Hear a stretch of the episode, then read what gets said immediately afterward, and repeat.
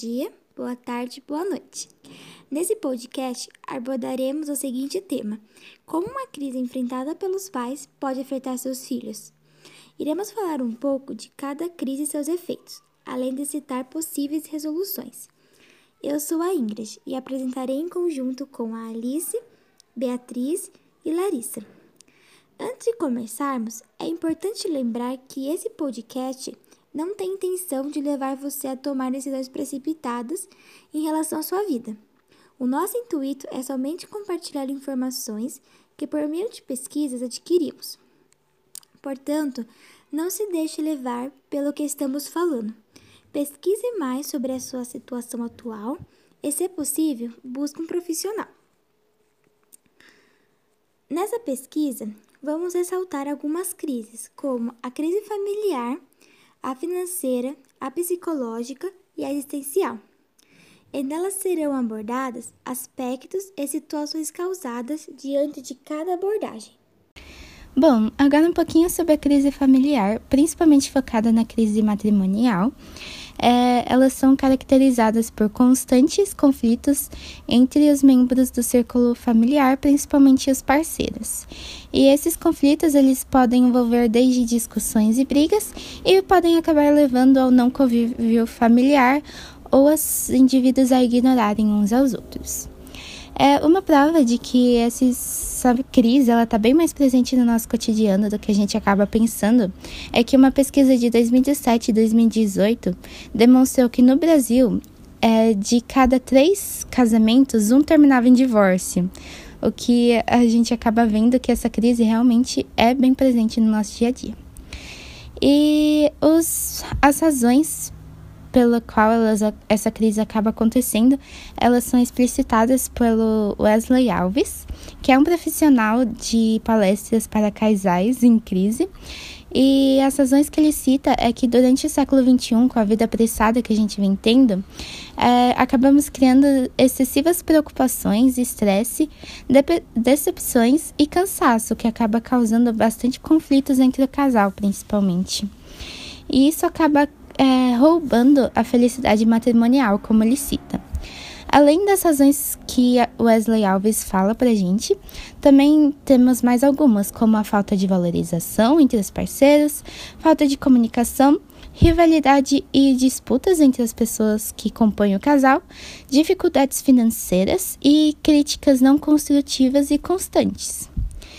E algumas é, das consequências que esse ambiente de agressivo, de relações conflitosas e ignorância podem levar aos filhos, normalmente é uma queda de, em seu desempenho escolar, distúrbios de ansiedade, insônia, depressão e também levar à indisciplina ou às vezes a criança barra adolescente acaba absorvendo a culpa pelo que está acontecendo ao seu redor, ao seu redor. Bom, algumas ações que podem ser tomadas que podem levar a melhorar é, esse ambiente uh, são a terapia em casal e individual, esse principalmente, né? Consultar um, um profissional é sempre bom. A criação de uma rotina em família para aumentar o convívio e vocês passarem a se conhecer melhor e coisas do tipo. Uma mudança de atitude é, respeitar os limites um do outro e principalmente o diálogo com os filhos, que eles, querendo ou não, precisam saber o que está acontecendo para que tenham uma maior noção da realidade que venham vivendo e poder lidar melhor com isso. Bom, é isso sobre essa crise. Agora sobre a crise financeira. A crise financeira causada pela pandemia nas famílias foi muito grande, de forma que muitas famílias tiveram que abrir mão de plano de saúde, tirar filhos das escolas particulares e passarem para públicas, vender imóveis e comprar algo menor ou até mesmo alugar algum imóvel. Substituir muitos alimentos que se consumiam, como trocar carne vermelha por ovo. Todos esses fatores levaram a um estresse maior dentro de casa, pois as crianças dependendo da idade não conseguem entender o porquê de sair de uma escola ou de mudar de uma casa. E sem falar nas brigas entre marido e mulher, que também aumentaram, causando separações dos casais. E com isso os filhos sofrem, precisando até mesmo ter um acompanhamento acompanhamento com psicólogos. A crise psicológica. Ela é caracterizada como um perfil que mostra a autonomia emocional de uma pessoa, aonde ela passará por algumas mudanças, como de humor, dificuldade de raciocínio e concentração, problemas para conviverem com outras pessoas e até mesmo expressar ideias com coerências. Todos esses pontos citados podem significar sinais de um transtorno mental. Um dos caminhos uh, mais acessível é uma ajuda de um profissional adequado, com certeza, para dar o suporte necessário para essa questão. Bom, agora sobre a crise existencial, ela é um conjunto de sentimentos de medo, ansiedade e culpa, que se juntam e causam uma situação onde a pessoa começa a questionar seu propósito e sentido. Ela se difere de outras crises mentais por incluir conflitos internos e ter o quadro de ansiedade caracterizado pelo impacto negativo sobre a responsabilidade, propósito, autonomia e compromisso. Isso potencializa a angústia, que desencadeia ainda mais estresse. Essa sensação de perda de sentido e o constante questionamento sobre a própria existência traz ao indivíduo uma enorme angústia, que pode até desencadear ansiedade e atrapalhar o convívio social. Os principais sintomas são isolamento, pessimismo, ansiedade, insônia e insatisfação generalizada, e, uma das possíveis causas pode ser o luto, a culpa por algo, sentimento de insatisfação social, insatisfação consigo mesmo e repressão de emoções.